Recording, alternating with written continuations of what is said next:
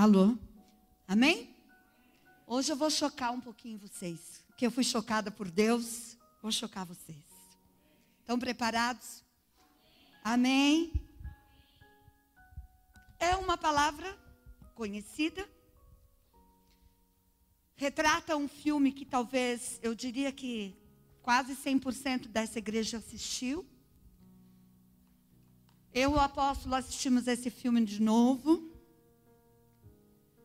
E fui bastante tocada por esse filme. O nome do filme é Deus Não Está Morto. Enquanto vocês estavam orando aqui, eu falei, Jesus, eles estão falando tudo que eu vou pregar, pelo Espírito. E me alegrei muito, porque é sinal que Deus, é, não, Deus não está morto, dois, o apóstolo já avisou, é o dois, tá, gente? Não é um, não, é o dois. E, e Deus falou muito comigo nesse filme. Na minha vida, dos meus momentos com Ele. E eu quero compartilhar com vocês esta palavra. O nome da palavra é Deus não está morto. Né? É uma afirmação. Deus não está morto. E a gente vai confirmar isso, não com as minhas palavras, na palavra de Deus. Lucas, capítulo 24, de 5 a 8. Vamos ler nas duas versões. Vamos ler? Posso contar até três? Um, dois, três.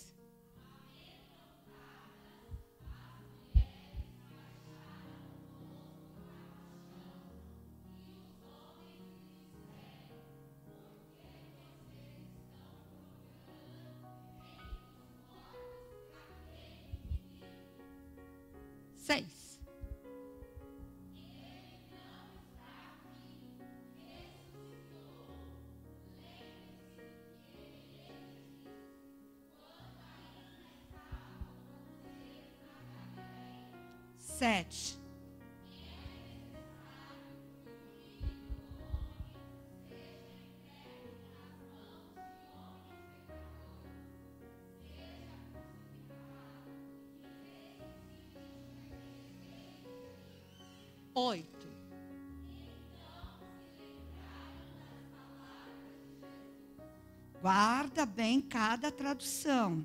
Próximo. Outra tradução. Um, dois, três.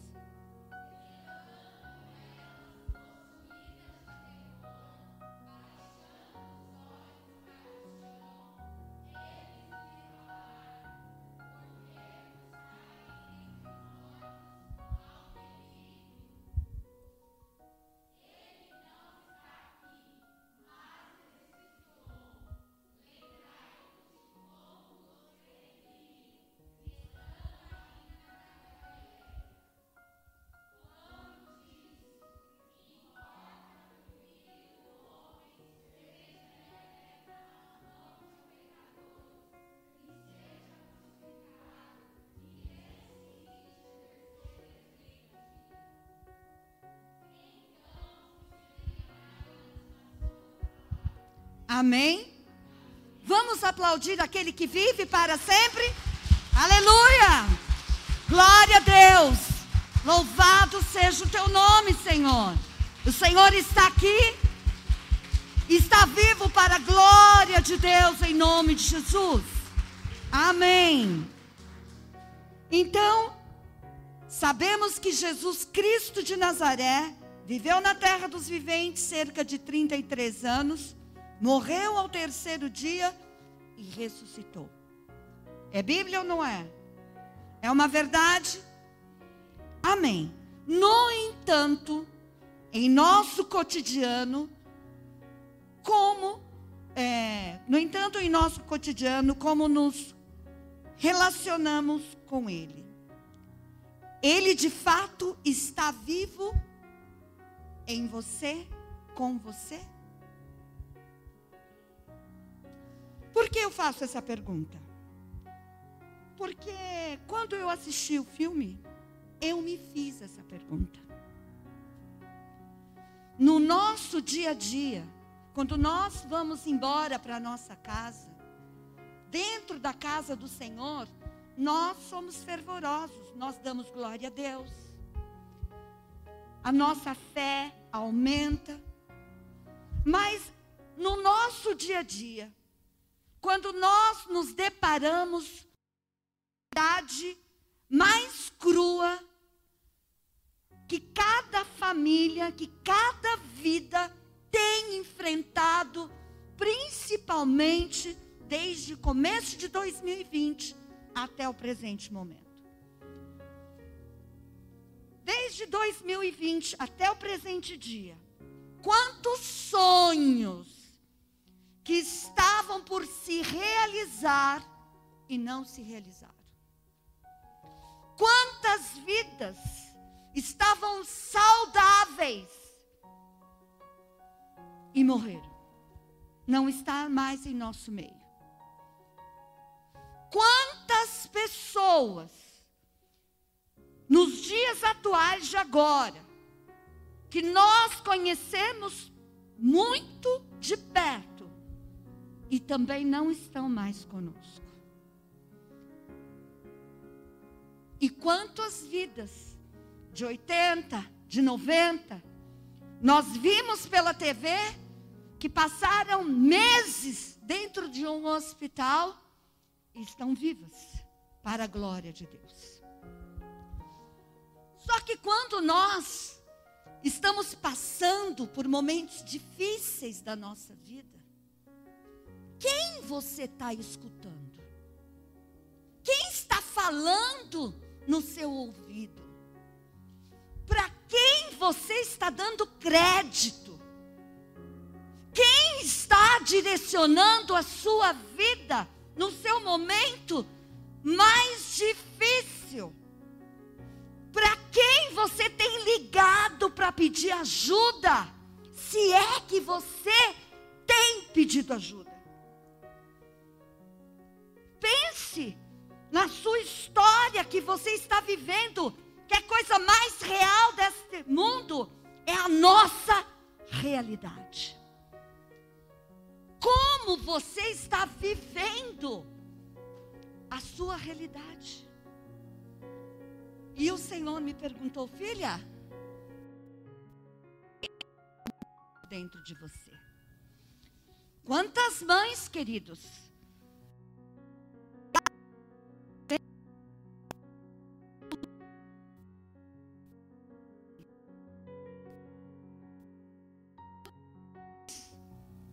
foram para o hospital fazer uma ultrassom. Minha filha Daniele, quando estava grávida dos gêmeos, e os gêmeos foram fazer exames específicos, porque o Dante, ele já foi diagnosticado com o pezinho torto para dentro, os dois pés.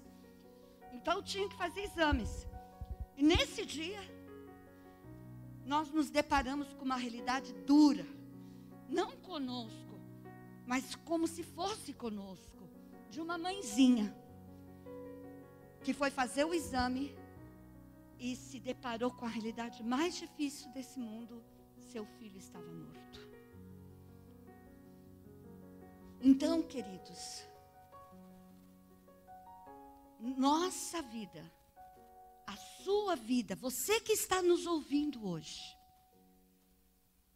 Jesus Cristo de Nazaré, o Espírito Santo de Deus, faz morada dentro de nós.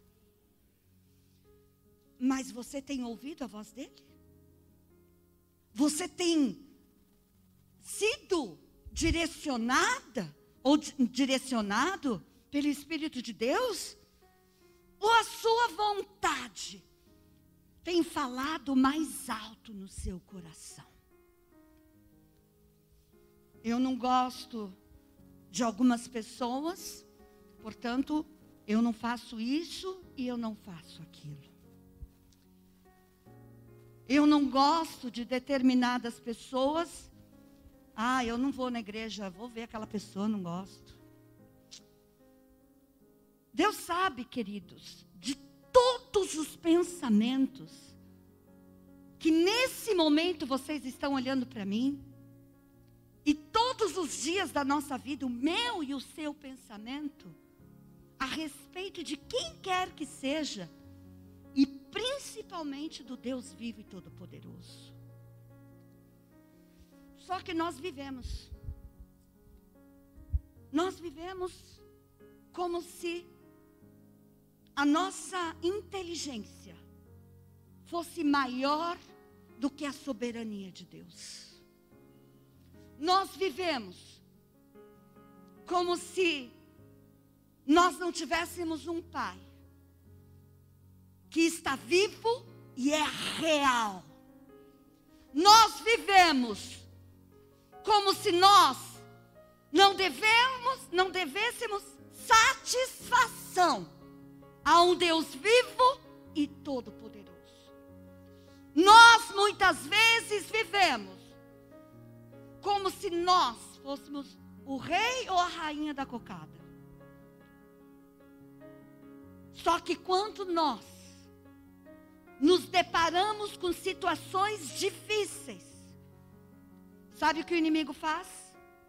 Ele começa a colocar coisas na sua cabeça, dizendo: Olha, ninguém liga para você. Enquanto está tudo bem, seu pastor liga para você, aquela irmã que você mais era amiga ligava para você você está sozinha. Você está sozinho. E o inimigo vai avançando, vai colocando você numa geladeira, vai levantando muralhas, vai colocando, fazendo de um coração que era um coração de carne, transformando num coração de pedra. E a gente nem percebe.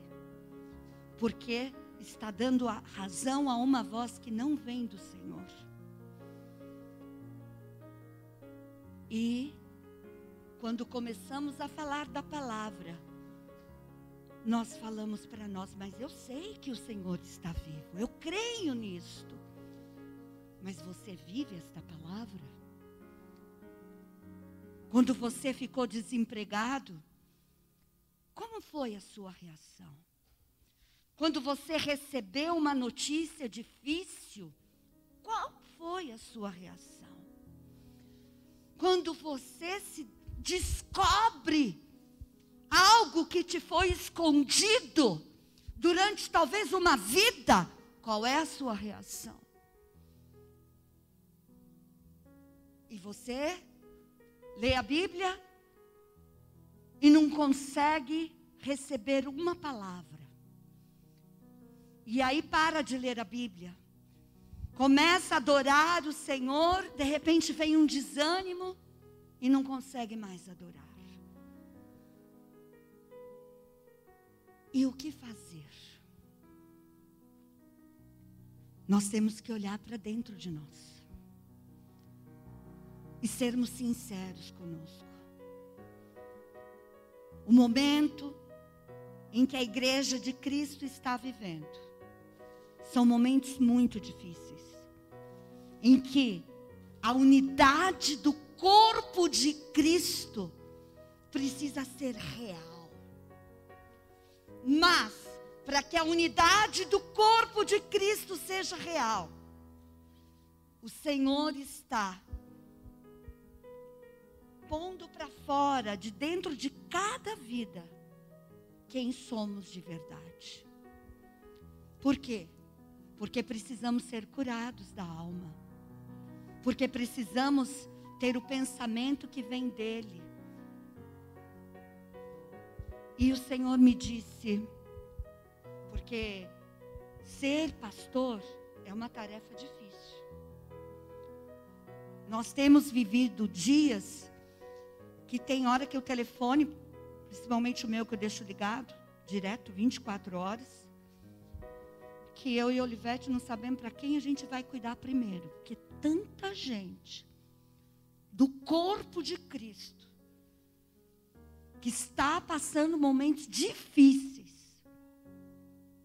Mas o amor de Deus é como se aqueles super-heróis, ó a coisa que Deus me dá para dizer para vocês: a mão estica, o coração alarga e a palavra vem. Mas tem que amar, precisa abrir mão, muitas vezes dos nossos filhos, da nossa casa, em determinados momentos.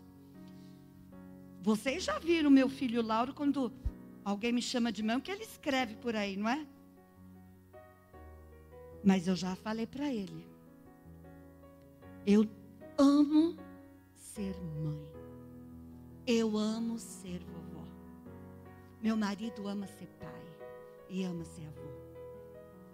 E quando você ama, você não faz porque você é isto ou aquilo. Você simplesmente faz porque ama. E o Senhor é assim conosco. Não é porque Ele nos fez a sua imagem e semelhança. Não é porque Ele te soprou sobre suas narinas e a minha o espírito de vida. Mas é porque Ele nos ama de maneira que olhou para você e olhou para mim e falou: Eu te quero, você é meu. E nos tirou de uma lama de lodo, como está escrito em, em Salmos 40. E nos limpou com a Sua palavra. E quanto mais eu e vocês desejarmos que Ele continue nos limpando, ele o fará. Mas quando ele limpa, dói, custa caro, custa um choro. Nós nos humilhamos diante de Deus. Mas a maioria de seus filhos querem ter razão. Eu não vou perdoar porque ela, aquela pessoa me maltratou. Eu não vou perdoar porque aquela pessoa me enganou. Eu não vou perdoar porque aquela pessoa fez isso, fez aquilo. O problema não é a pessoa, somos nós. Se eu não perdoo, eu não vou ser perdoada pelo Senhor. Eu não recebo o perdão dele palavra diz: quanto mais eu amo, mais eu perdoo. Quanto menos eu amo, menos eu perdoo. E não é um amor carnal, é um amor de irmão, é um amor de pai para com seus filhos. E eu te pergunto: onde está o Senhor na sua vida? O que, que você está fazendo com ela? Qual tem sido o seu relacionamento real com aquele que deseja muito, muito ansiosamente ter um relacionamento com você? Quando o Senhor está, nós permitimos dele ser uma água viva dentro de nós dele dirigir as nossas vidas. Tudo é diferente. Isso não significa que não vamos ter dor. Isso não significa que não vamos passar momentos difíceis. Isso não significa que não vamos perder pessoas que amamos no meio do caminho. Mas significa que em toda a tempestade da nossa vida, o Senhor está com as suas mãos sobre nós, dizendo: Eu sou seu pai. Se agarre em mim, porque a tempestade não vai durar para sempre. Eu estou aqui te segurando. Eu estou aqui te protegendo. Eu estou permitindo essa tempestade porque tu és forte.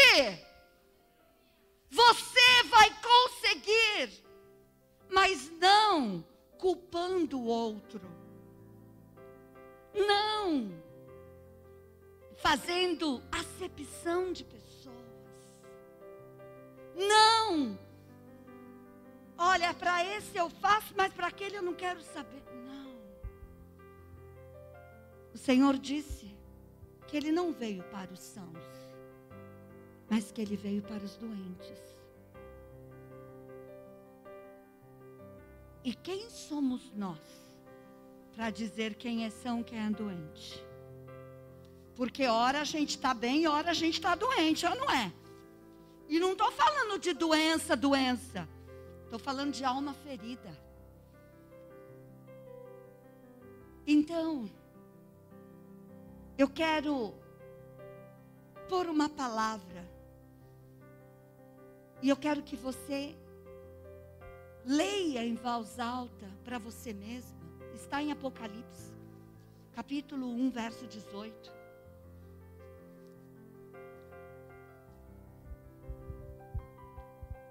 No 3. 1, 2, 3.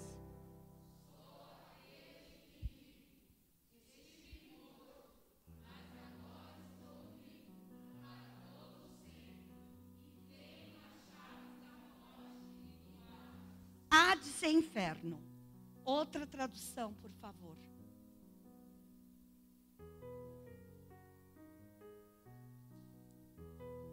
Um, dois, três.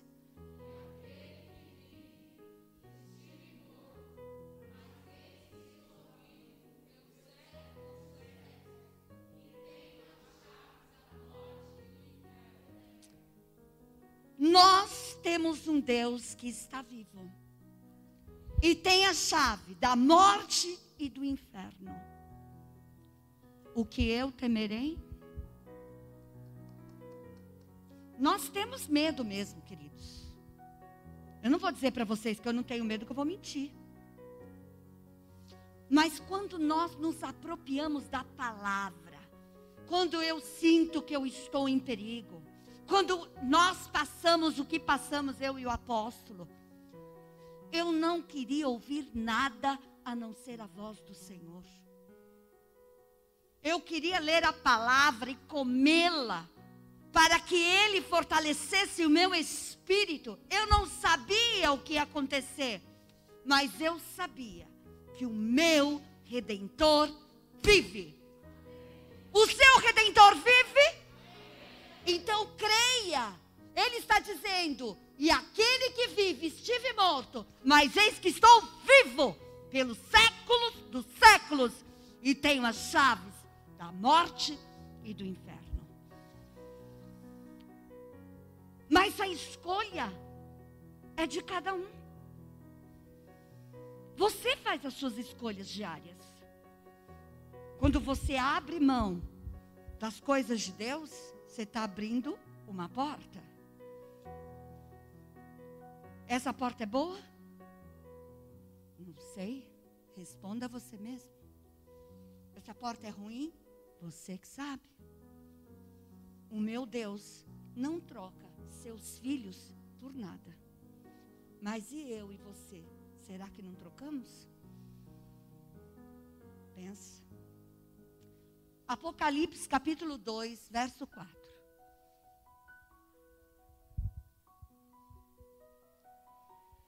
Um, dois, três.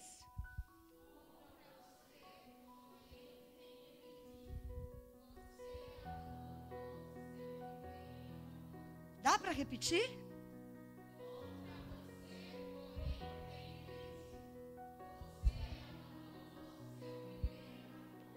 Outra versão, por favor. Um, dois, três.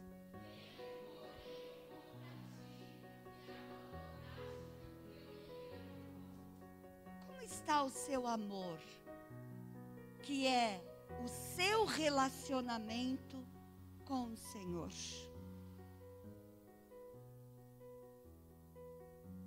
Quando o ser humano ele quer alguma coisa, faça sol, faça chuva, você vai e faz, é não é? Um filho está doente, você faz qualquer coisa para dar um jeito de levar ele para o hospital. Pode estar tá caindo a neve, pode estar uma tempestade, você vai e leva seu filho no médico. Ah, não é? Pois é, amor. Mas e para vir na casa do Senhor? Você faz a mesma coisa? Existe uma grande diferença de estar ouvindo a palavra em casa e estar aqui na casa do Senhor. Não é a mesma coisa. O Senhor deseja que nós, como corpo, embora no meio dessa tempestade, nós tenhamos comunhão uns com os outros. O fato de nós só olharmos uns, uns para os outros aquece o nosso coração. Porque a gente pensa, glória a Deus, meu irmão está vivo, a família dele está em Cristo Jesus, estamos todos no barco de Cristo. Não é isso? Mas aqueles que não estão podendo vir por algum motivo que só o Senhor sabe, a gente pensa, Senhor, guarda essas vidas. Porque só o Senhor sabe o que está acontecendo com cada vida. Nós não podemos dizer isso ou aquilo. Mas, diante da pandemia, a Bíblia diz que nos fins dos tempos, o coração de muitos esfriaria. E às vezes a gente acha, como vai esfriar meu coração? Eu amo Jesus. Só que são pequenas coisas que faz com que nós nos separemos daquele que nos dá o sopro de vida, daquele que tem nos alimentado todos os dias, daquele que tem guardado as nossas vidas, daquele que tem nos dado livramento. E eu trouxe essa palavra, porque eu, nesta noite, o Senhor disse: a salvação é individual, minha filha. Eu estava ali do lado do meu marido. A maioria que conhece a história do apóstolo Olivete. E eu, ele pôs no meu coração: você é a pessoa que aos olhos humanos tinha tudo para dar errado. Teve uma educação diferente do meu filho, não me conhecia, o Senhor dizendo. Sempre foi espoleta. E o Senhor foi falando a meu respeito. Mas eu levei você a me conhecer. Meu marido, queridos, nunca falou de Jesus falar. Mas ele tinha atitudes de um grande homem de Deus, como ele tem até hoje. Olivete não é de muitas palavras, ele é de atitude. Ele não é um homem que promete, ele é um homem que faz. E eu aprendi tudo isso com ele. E eu não tenho paciência com quem fala, fala, fala e não faz nada. Porque é triste isto. Não é comigo que está quebrando a palavra, é com Deus. E ele falou: Filha, hoje seu, meu filho está muito cansado. Mas eu quero que você fale a sua experiência. E eu estou aqui falando com vocês. Nós somos um. E a Bíblia diz que quando um está com frio, o outro aquece o outro. Quando um está cansado, a gente ajuda. Nós temos agido com as pessoas que a gente nunca viu na vida? É imagem e semelhança de Deus. Nós vamos, antes de eu concluir essa palavra, porque eu sei que o Espírito Santo vai tocar em muitas pessoas. E por isso eu disse hoje na oferta: muitos entregarão o seu carro para o Senhor, porque tem gente que transformou o seu carro como um Deus. Tem gente que transformou a sua casa como um Deus. Tem gente que adora o seu filho como um Deus. E precisamos entregar tudo para o Senhor. E eu falei com louvor. E eu peço que o louvor venha aqui. E eu peço muito, queridos, que esse louvor fale com cada um de vocês. E eu quero ouvir a voz do Senhor novamente. Eu quero que você ouça. E que você adore. E que Deus faça você se mover da sua cadeira e vir aqui na frente. Durante o louvor. Eu não vou abrir minha boca para falar, vem aqui na frente. Não. Você vai vir se você quiser. Porque se você não for quebrantado, nada vai acontecer. Fagner, eu quero você aqui, filho. Com a sua futura esposa. Os dois sempre juntos. Você aprenda isso. E nós todos, presta atenção, louvor. Vamos adorar. A voz, o som, porque vai acontecer milagres aqui. Amém? quero declarar que o Senhor vai usar todos vocês, em nome de Jesus. Vamos adorar o Senhor.